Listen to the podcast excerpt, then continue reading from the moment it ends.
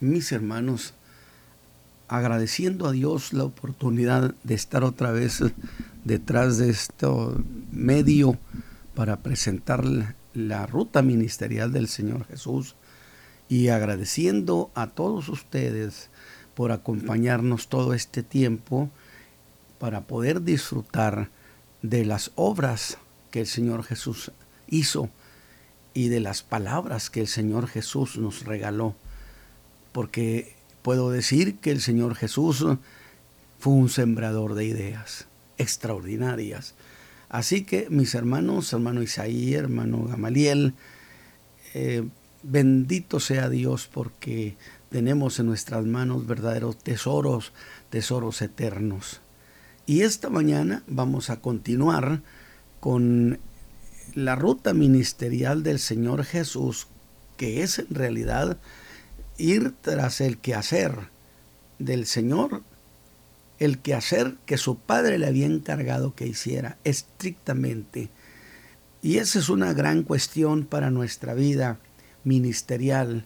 Es decir, tenemos una ruta, tenemos un plan de trabajo que nos conviene nos conviene en Cristo no salirnos de esa ruta que Él nos ha trazado hablando acerca de esta fe preciosa. Bien, mis hermanos, pues yo esta mañana voy a, tomar un pasaje eh, que está en el Evangelio de Lucas, en el capítulo 7, versículo 11 al 17. Una, una historia más extraordinaria de las cosas que el Señor Jesús hizo y que maravilló a mucha gente, que atrajo a mucha gente y que muchos creyeron, aunque muchos no le creyeron y otros le creyeron por un tiempo y luego se retiraron. Bendito sea Dios, bien dijo el Señor Jesús, si permanecieres en mí es decir, no basta con estar cerca del Señor, no basta con haber recibido salvación. Decía yo recientemente en un comentario que si nosotros fuéramos gente redimida, gente salva, en la que hemos participado en muchas bendiciones que el Señor Jesús nos ha dado, que hayamos sido muy gozosos, si, si no hubiera a futuro un encuentro con el Señor Jesús, las cosas no tendrían sentido. Definitivamente lo que, lo que hace esto grandioso es que tenemos a corto plazo, esta vez sin duda, el encuentro con nuestro querido Salvador. Así que razón para permanecer en el Señor. Dice el Evangelio de Lucas en el capítulo 7, versículo 11 al 17. Y aconteció después que él iba a la ciudad que se llama Naín, e iban con él muchos de sus discípulos y gran compañía. Y llegó, y como llegó cerca de la puerta de la ciudad, y aquí que sacaban fuera a un difunto, unigénito de su madre, el único hijo de aquella mujer, la cual también era viuda. Y había con ella grande compañía de la ciudad. Sin duda, mucha gente la apreciaba, simpatizaba y se solidarizó en ese día de tristeza con ello. Aunque desde luego, por experiencia, por mucho que a usted le digan, usted quisiera que se lo resucitaran. Alabado sea Dios. Nada consuela una pérdida de esas. Dice, y como llegó cerca de la puerta de la ciudad, he aquí que sacaban fuera un difunto, unigénito de su madre, la cual también era viuda, y había con ella grande compañía de la ciudad. Y como el Señor la vio, compadecióse de ella y le dice, no llores. Y acercándose, tocó el féretro y los que lo llevaban pararon. Y dice, mancebo, a ti digo, levántate. Entonces se incorporó el que había muerto y comenzó a hablar. Y diole a su madre. Y todos tuvieron miedo y glorificaban a Dios diciendo que un gran profeta se ha levantado entre nosotros y que Dios ha visitado a su pueblo. Y salió esta fama de él por toda Judea y por toda la tierra alrededor de él.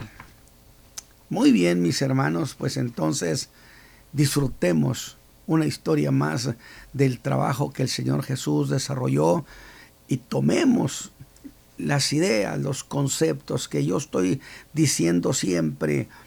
Podemos predicar un sermón emotivo, levantar ese, ese estado de ánimo y, y, que usted glorifique a Dios. Es, es que la fe tiene una emoción.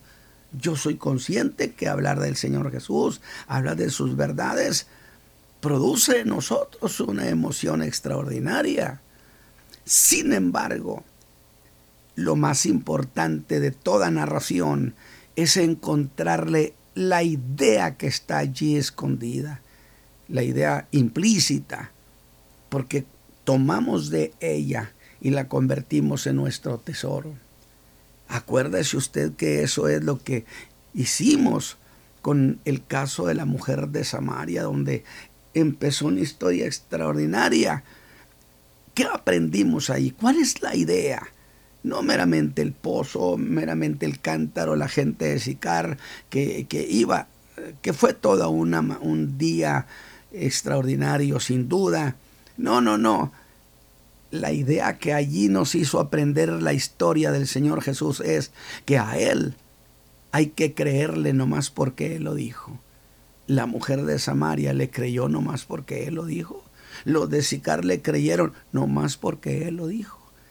Entonces, ese es extraer la idea que está allí en la historia que el Señor Jesús está desarrollando.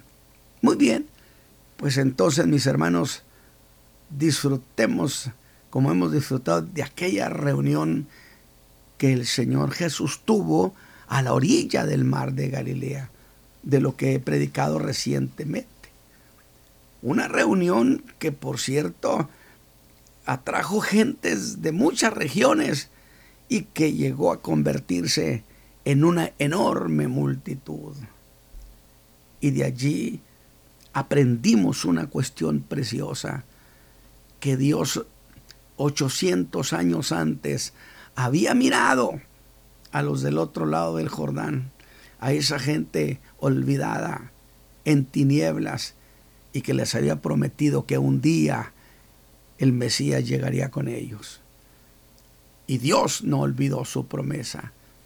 Y la delicia de cuando Dios miró aquel grupo que yo le llamé grupo no significativo, y no significativo en la forma como hoy se puede, eh, se puede calificar aquellos grupos que sí son significativos, porque son significativos en términos de gente profesionista, en gente de en términos económicos y en términos numéricos, cuantitativos. Mucha gente se dice son grupos significativos. Lo que implica, por contraste, que hay grupos no significativos y no significativos precisamente porque no tienen esa es lo que tienen estos grupos significativos. Son gente pobre, son gente olvidada, son gente sin importancia, pero son un grupo. Y que el Señor los llamó sus queridas cañas cascadas. Recuerde ese mensaje. Y Dios le dice a Isaías, escríbeles una promesa, que mi siervo amado, no quebrará la caña cascada, ni apagará el pábilo que humea. Que Él, mi siervo amado, les va a ministrar, tocar sus almas con tal delicadeza que los vuelva a la vida, que los vuelva a las ilusiones. Esa es una idea extraordinaria que le aprendimos a esos mensajes. Muy bien, pues entonces después de esa reunión que hubo a la orilla del mar de Galilea, usted recuerda que se da el famoso sermón del monte, donde tomé solamente unos versículos para hablar sobre lo irrazonable de la angustia que dijo Jesús. Por nada estéis afanosos, no estéis acongojados por nada, que parecía un buen discurso político, mucha demagogia. La diferencia es que las palabras que Jesús dice, Él puede convertirlas en una realidad. Luego de allí, del sermón del monte, regresa a Capernaum. Cuando él llega a Capernaum se da el encuentro de lo que prediqué este lunes pasado. De allí se da el encuentro, mejor dicho, un centurión le presenta a Jesús la necesidad de que dé sanidad a su siervo que está muy grave, que también vimos que envió primero a un grupo de judíos, ancianos judíos, quienes quisieron convencer afanosamente a Jesús de que tenía, debía de hacer algo por aquel hombre, porque era un hombre que amaba a la nación, que yo dije era una especie de, debes hacer algo por él, porque él ha hecho mucho por nosotros. La ley de los méritos. En realidad le estaban aplicando a Jesús allí los méritos de aquel hombre, nos hizo una sinagoga, ama mucho a, nuestra nación, por lo tanto, tú debes corresponderlo. Y dijimos, nadie consigue así del Señor absolutamente nada. El Señor no les contestó. Sin embargo, hizo, tuvo la iniciativa de irse rumbo a la casa de ese hombre, el cual al enterarse envió una segunda delegación, dije que descalificó a la primera y le dijo, no, yo no soy digno. Los judíos decían, él es digno de que hagas esto. El hombre dijo, yo no soy digno que entres debajo de mi techado. Solo di la palabra. ¿Ve usted cómo corrieron la versión, cómo corría esa versión? Porque cuando Jesús sale de allá de la región de Samaria, se va y va un hombre que también era un funcionario del rey y que tenía a su hijo gravemente enfermo y le dijo, desciende conmigo para que lo sanes. A lo que Jesús le contestó, si no viereis milagros, no creeréis. Que yo dije, pero ¿por qué le dices eso a este romano? Y él diría, ¿y quién dijo que era un romano? Es que todavía el Señor traía el sabor aquel de Samaria, los que le creyeron, nomás porque lo dijo. Y ese hombre fue ministrado por el Señor Jesús. Y llegó un momento cuando Jesús le dijo, ve de hombre, tu hijo vive. Y sin haber de por medio el milagro visible para ese hombre, le creyó tan solo a su palabra. Fíjese usted la vena tan preciosa de nuestra fe. Le creemos al Señor no más porque Él lo dijo. De tal manera que entonces Ahora venimos a Lucas capítulo 7, que dice, aconteció después que él iba a una ciudad que se llama Naín. Por cierto, hermanos, era una, una aldea de la que no se habla en la escritura más que una sola vez. Usted sabe, gentes no muy significativas. Ahora, esto que le estoy diciendo por supuesto que yo sé que cualquier persona para Dios es lo más importante, pero estoy hablando en los términos en que medio mundo calificaría una aldea polvosa y vieja y insignificante. No se había hablado nunca más que esta vez y no se hablará nunca más de ella. Lo que me dice y le dice a usted, mi hermano, que aquella era una aldea olvidada y que Jesús iba a la aldea de los olvidados. Que por cierto, voy a decirle algo, eso fue precisamente lo que sus hermanos en el Juan capítulo 7 le dijeron a Jesús. Dice, y estaba cerca la fiesta de los judíos, la de los tabernáculos.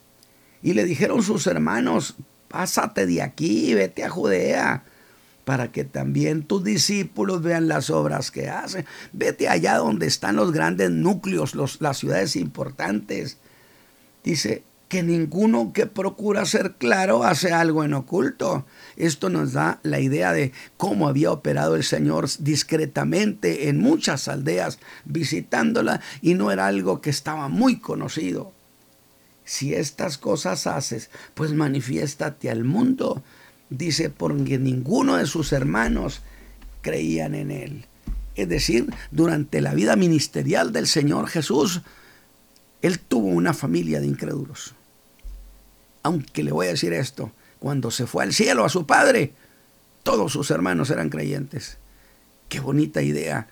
Puede ser que haya una familia incrédula entre nosotros, los creyentes, pero Jesús, Jesús prometió desde luego ver por los nuestros. Y la Biblia dice, cree tú en el Señor Jesucristo y serás salvo tú y toda tu casa. Y el Señor Jesús se fue al cielo y en el aposento alto estaba María y todas sus hijas y todos sus hijos. Y recibieron aquel poder que nos narra Hechos 2. ¿Qué le parece? Así que Jesús, el Señor de los olvidados, pero que no están olvidados para Él pero esa visita que Jesús hizo a Naín la puso en la historia. Es que cuando el Señor llega a nuestra vida, nos pone para la eternidad en la historia. Tanto así que hoy 2017 nos estamos acordando de las, aquel lugar olvidado. Entonces, bien podemos decir, mis hermanos, que Jesús anduvo visitando y haciendo bienes a los olvidados.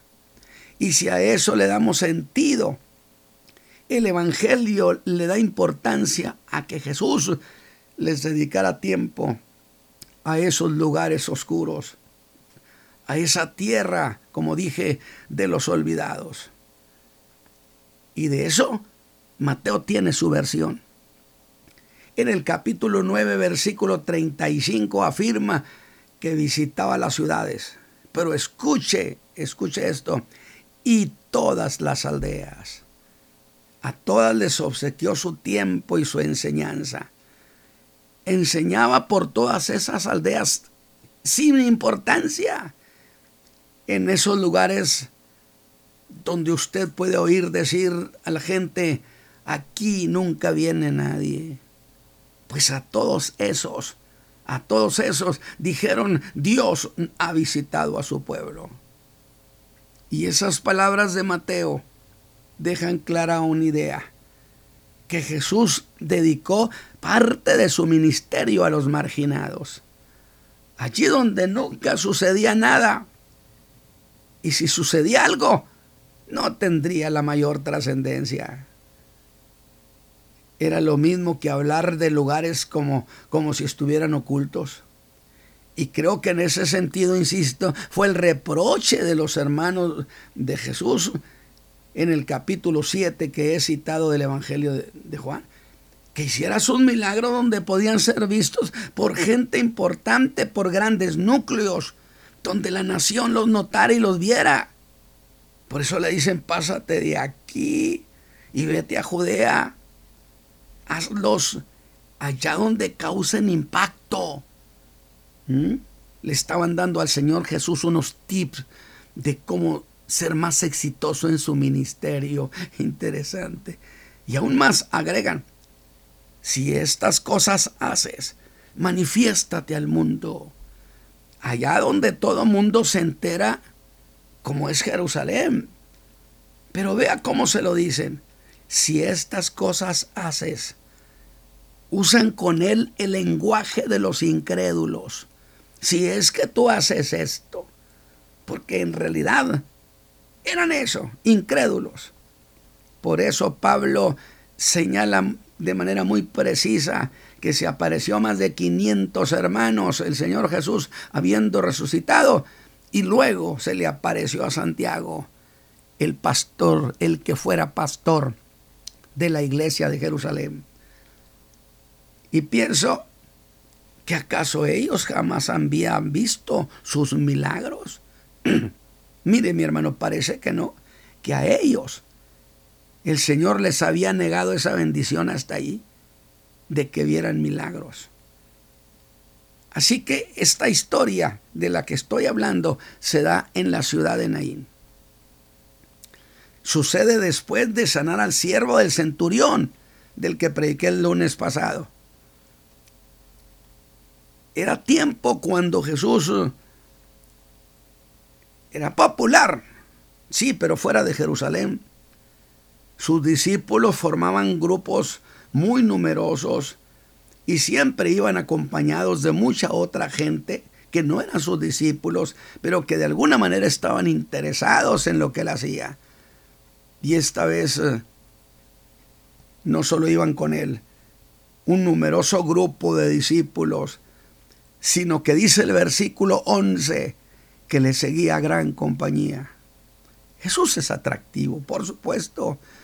Es muy posible que fueran de aquellos que habían estado en aquella reunión del mar de Galilea y habían visto milagros tras milagros, donde sanó a muchos. Así que los que iban con Jesús rumbo a Naín, dice la escritura que eran una gran compañía. Y van llegando a esta aldea olvidada, la aldea de Naín. Es un momento que en, las, en ese lugar hay duelo, tristeza y lágrimas. ¿Cuál era la razón? Porque había muerto un jovencito que era el hijo único de esa mujer, que para el colmo de los males, su marido también había muerto, ella era viuda. Y le esperaba, por supuesto, un futuro de, soledad y de carencias. Todo ese futuro esperaba esa mujer. Pero Jesús ha llegado a la ciudad de Naín. Alabado sea Dios. Qué glorioso. Cuando Jesús llega, todas las cosas son cambiadas. Y ese mundo de posibilidades fueron cambiadas. El cortejo, el cortejo fúnebre iba saliendo de la aldea. Iba acompañado de mucha gente, de mucha gente que se hizo solidaria con la pena de aquella pobre mujer. Sí, se hicieron solidarios. Debió ser una mujer que era estimada, pero era todo lo que aquella gente podía hacer. Abrazarla, las mujeres, ir tratando de consolarla, diciéndole palabras de la escritura pero sus comentarios no serían más que algo como esto. ¡Qué lástima! Porque solo lástima podemos tener nosotros cuando no podemos hacer nada. Y en esa salida de la aldea, cuando ese cortejo fúnebre iba saliendo por esa misma ruta, el, el grupo, la compañía con Jesús, venía a punto de cruzar, se encontraron con Jesús. Iban sacando su difunto. ¿Sabe cómo le llamé? Le llamaría a este sermón cuando la muerte se encontró con la vida. Alabado sea Dios, porque Jesús dijo, yo soy la resurrección y la vida. De tal manera se encontraron Jesús. Lucas es muy específico como si estuviera dando un parte diciendo, era unigénito de su madre y su madre era viuda. Lucas investigó qué había sucedido. Había perdido a su marido y ahora, ahora perdía a su hijo. Y eso, eso la dejaba en total desventaja frente a la vida. Yo no sé cuántos de las gentes que me escuchan se identifican y dicen, yo estoy en desventaja frente a la vida. Le esperaba una vejez de muchas carencias. Y la muerte de un hijo único era considerado como la más grande de las desgracias. Así que la desgracia de aquella mujer entonces ciertamente era grande. Y grande debería ser su llanto, su pena, aunque al panteón no iba sola. Pero eso, ¿en qué cambiaba su pena? Aunque fuera acompañada de miles de gentes, su pena no se mitigaba. Cuando todo mundo se hubiera ido para su casa, ella se quedaría sola como se queda en un desierto. Porque aún rodeada de gente, cuando se pierde un hijo, la soledad es inmensa. Sin duda, era una mujer muy querida, lo dije, por, el tamaño del, del cortejo que la acompañaba. Todo eso eran muestras de la simpatía que sentían por ella, que ella se había ganado. Pero al ir saliendo de la ciudad, gloria a Dios para siempre, el Señor Jesús iba llegando. Y una gran compañía iba con él. Así que se encuentran dos grandes grupos en la puerta de la ciudad. Dos grandes. Uno, el que iba con Jesús, el príncipe de la vida. Y el otro, con el difunto para llevarlo a la tumba. Y con toda legitimidad y emoción, puedo decir esta noche lo que acabo de mencionar, la muerte se encontró con la vida. Ese es el tema de esta predicación. Cuando la muerte se encontró con la vida, como alguien dijo, ¿cuál de los dos cedería el paso a la otra? Por supuesto que era costumbre y por un acto de reverencia, de respeto. Normalmente el derecho lo tenía el cortejo fúnebre.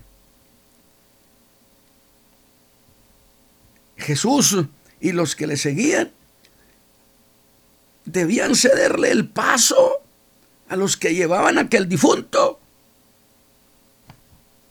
Pero eso debería ser hecho así. Si aquel muchacho se habría de quedar en la tumba, entonces pase el cortejo primero, sepúltenlo. Yo no sé qué emociones estarían subiendo en el alma de aquella viejita, de yo la llamo así, aquella mujer anciana. De esa mujer, cuando Jesús ordena que lo detengan el cortejo, el cortejo fúnebre. Lo que sí estoy seguro es que si algo quería esa madre, era que le regresaran a su hijo, alabase a Dios, peleárselo quitárselo a la misma muerte, retener a su hijo. Pero la muerte había ganado y se sentía vencedora. Había arrebatado su presa y la luz de aquella vida se apagó. Y ahora a poca distancia solo quedaba el adiós y el estallido de su pena. Eso era lo que se esperaría como final de aquel trágico día. Y como era la costumbre, el cuerno que se tocaba también para estos casos era anuncio que una vez más el ángel de la muerte había cumplido su misión. Ya nada se podía hacer. Muchas mujeres sin duda lloraban el rabino diría algunas palabras, pero en todo eso no habrá ni habría nada que pudiera consolar aquel pobre corazón. Dice Lucas, y como el Señor la vio, maravilloso cuando el Señor nos ve, se compadeció de ella, se solidarizó con ella, sintió ternura por ella. Y aunque la escritura no lo dice así, creo que bien puedo ver a esa mujer llorando inconsolable. Y que Jesús pensaría, preciosa viejita, mira, voy a hacer que este día, el día más negro de tu vida, más triste, te lo voy a convertir en el día más feliz Eso es lo que Cristo hace cuando llega a las vidas. Los días más duros y negros de la vida, el Señor los convierte en día de luz. Porque en Cristo, el Hijo de Dios, escúchame bien, dice Lucas que sintió compasión. La compasión en Cristo o en Dios no es lástima. Escúchame bien, porque yo me puedo compadecer y sentir lástima, como este caso por aquella mujer, pero diría yo, lástima que no pueda hacer nada por ella. He dicho, no puedo hacer nada, solamente compartirle mi lástima, mi compasión, pero hasta ahí llego. Pero mis queridos hermanos que me escuchan, en Cristo Jesús su compasión no es lástima, sino poder de Dios en acción. Poder que hace cosas. Porque Jesús puede levantar los muertos. Porque Él es la resurrección y la vida. Y le da una palabra que parecería no tener ningún efecto sobre ella porque ella iba envuelta en su pena. Y Jesús le dice, no llores. Maravilloso. Un gloria a mi Señor por su ternura con el pueblo. Esa caña cascada. Y no olvide esto. Cuando el Señor dice algo, créale. No más porque Él lo dijo. No es eso lo que hemos ido aprendiendo.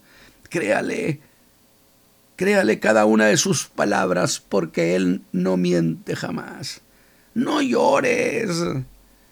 Y yo entonces yo diría, pero ¿por qué si tiene mucha razón en llorar? La respuesta sería porque ya no tendrá razón para llorar. ¿Cómo siente su corazón mi hermano? Mi hermana esta mañana.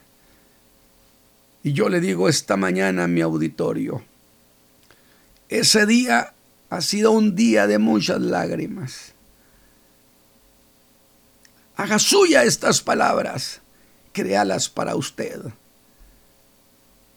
Muchas de las gentes que me escuchan este momento ha sido una noche de lloro, de pena. No sé por lo que esté pasando, pero quiero decirle, está escrito para que usted tome esas palabras Tome esas palabras del Señor Jesús. Mujer, no llores. Y yo dije, no llores porque no tendrás motivo para llorar. Él va a hacer algo por usted ahora mismo. Y aquella mujer sí habría de llorar de nuevo, pero habría de llorar de gozo, de alegría, y ve a Jesús que se acerca el féretro y lo toca. Y cuando Jesús tocó el féretro, los que lo llevaban se detuvieron. Y la muerte empezaría a sentir que estaba perdiendo la batalla, alabado sea Dios. Que esta mañana, con muchos de los hijos de Dios que están a punto de morir, que la muerte pierda la batalla. Alabado sea Dios. Y tendría que empezar a soltar a su presa. Las puertas de la muerte empezaban a abrirse esas pesadas puertas. ¿Y sabe por qué? ¿Sabe por qué sucedería eso? Tan solo porque Jesús así lo quiso. No dijo que el Hijo levantaba y daba vida al que quería, porque Él es el soberano cumpliendo lo que había dicho entonces, que el hijo al que quería le daba vida. Y quiso a este muchacho de Naín darle vida. Y si él hace eso, no más porque quiere, escúchame bien, entonces estamos reconociendo que Jesús es soberano. Y eso es lo que hizo. Da una orden. Detiene el cortejo los ojos de todos estarían puestos en qué iba a pasar. Y oyen cuando Jesús dice, mancebo, a ti digo, levántate. Y allá en la eternidad, el muchacho escuchó a Jesús que le estaba diciendo que se levantara. El muchacho se incorporó. Cuando Jesús le dijo, levántate, la muerte hubiera querido quedarse con él. Pero déjeme decírselo así, aunque no lo dice específicamente, aquel muchacho pudo decirle a la muerte, suéltame, Jesús me está llamando a la vida. Bendito sea Dios para siempre. Allá en la eternidad lo escuchó. El muchacho se incorporó y el que había sido muerto comenzó a hablar.